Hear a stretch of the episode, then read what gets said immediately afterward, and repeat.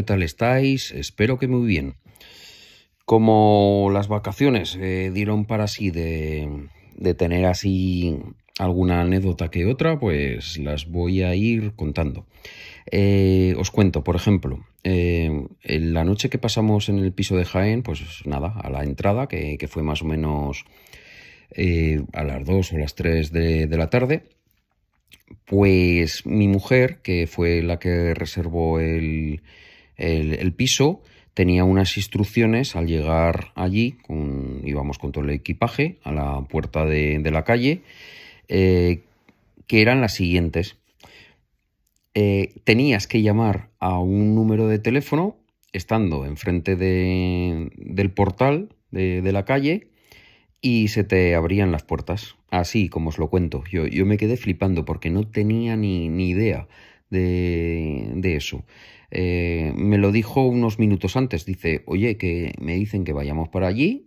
Eh, no sabía cómo le tenían que dar las llaves de, de, ese primer piso. Y me dice, no, no, que me dice que vayamos allí, que llame a este número de teléfono y que se me abriera la puerta. Pues dicho y hecho, ahí nos encontrábamos los cuatro con los cuatro con todo el equipaje en la calle. Ella llamó y al llamar oímos el, lo típico cuando una puerta se abre así de un portal. Eh, hizo un ruidito, empujamos, ya estábamos dentro. Pero es que esto no acaba aquí. Que, subimos arriba, que por cierto, eh, fue el mejor piso de todos, eh, preparado de todos los que visitamos, que en total fueron, a ver, Jaén, Granada, Málaga y Almería. O sea, cuatro pisos, fue el mejor de todos, eh, pero tenía una, un hándicap, que era un quinto sin ascensor. Imaginaros, los cuatro subiendo eh, para ahí, cargaditos hasta el tope de cosas encima con, plumas, con la mascota, pues bueno, subiendo para arriba. Y a lo que voy, llegamos al rellano de, la puerta, eh, la que nos tocaba, no sé si era el quinto, el quinto izquierda, era. En el quinto izquierda, ¿Y, qué creéis que, pasó? Pues nada, pues que mi mujer tenía que llamar a otro número distinto, no el mismo de, de abajo, sino otro distinto, llamó y ¿qué pasó? Pues que la puerta del piso se abrió. Nada, con eso ya accedemos al interior y ya nada más en el interior, pues ya a mano izquierda, en, una entradita que, tenía, eh, en un mueble, encima de un mueble, pues ya estaban unas llaves físicas. Pero me llamó un montón la, la atención. Digo, hostias, esto, joder, vaya nivel. Yo me imagino que son temas de, de inmobiliarias o gente que tienen alquilado, alquilado así los pisos para turistas y que por tema de logística, de que puede un turista llegar eh, a cualquier hora, entrar a cualquier hora, en cualquier momento o lo que sea, pues le dan los datos necesarios para poder entrar y ya está.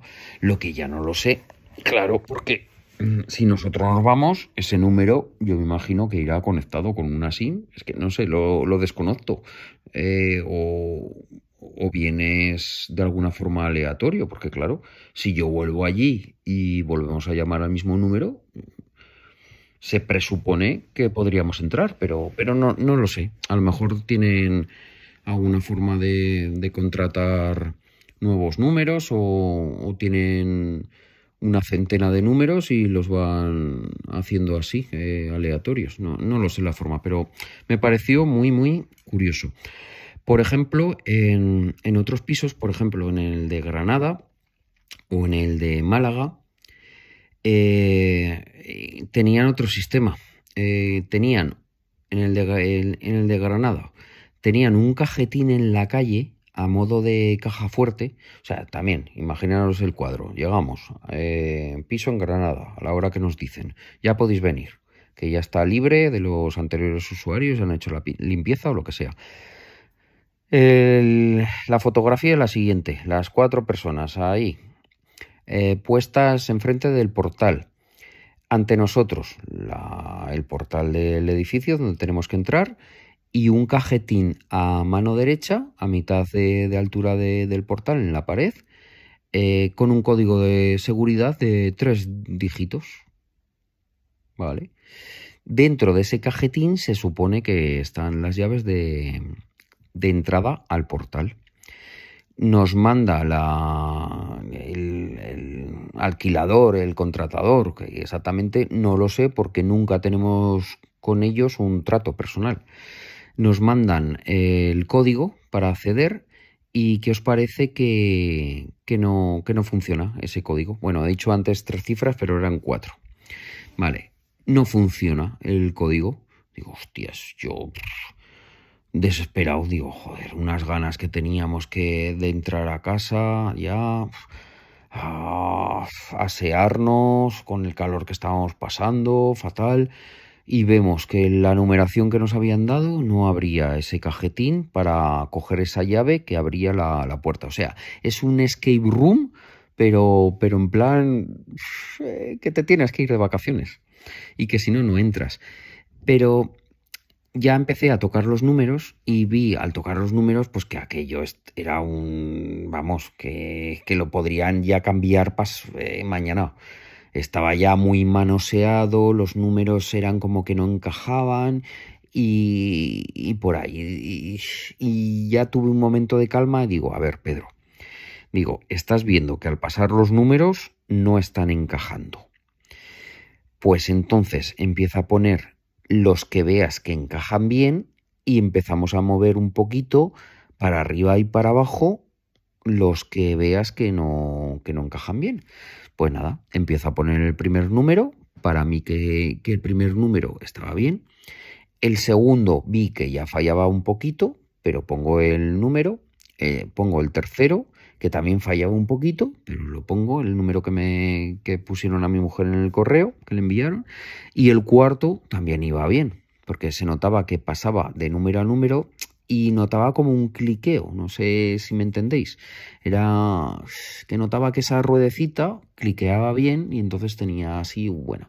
Entonces me quedaba la duda entre el segundo número y el tercero. Entonces, ¿qué hice? Pues nada. Cogí el primero que me había cliqueado bien lo dejé así y en el segundo le di medio centímetro. O sea que si me ponía que el segundo era un 6, pues lo puse entre el 6 y el 5. Lo dejé ahí y dejé el resto de la numeración igual.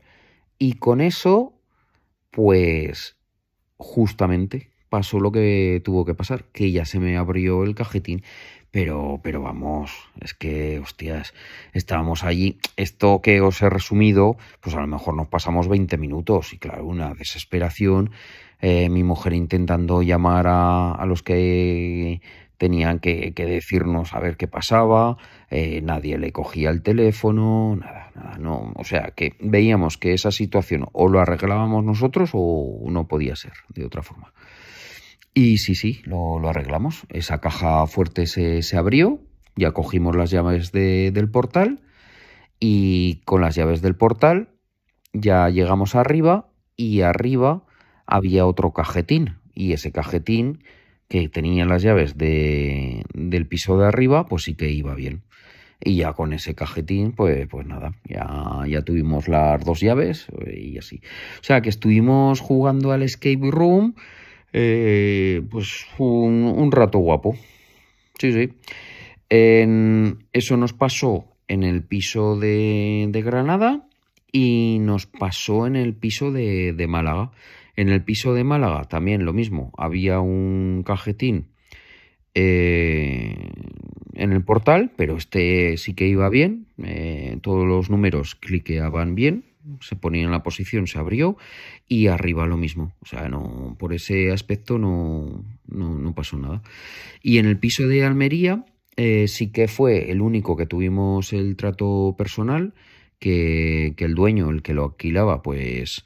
Eh, nos dijo una hora de, quedar, eh, sintiéndolo mucho ya se disculpó pues que los anteriores inquilinos pues lo habían dejado más tarde, también para nosotros puso un, una pequeña molestia porque, claro, ya cuando intentas entrar eh, a las 12 y te dicen que no, que hasta las 3 no entras, pues es que en una ciudad que no conoces, que no sabes dónde dejar el coche, porque lo tienes eh, a tope de, maletas, no sabes si estás aparcando en una zona buena o, o, mala, si lo dejas el coche menos vigilado, pues ya tienes esa incertidumbre, que al final a lo mejor no pasa nada, pero que puede pasar.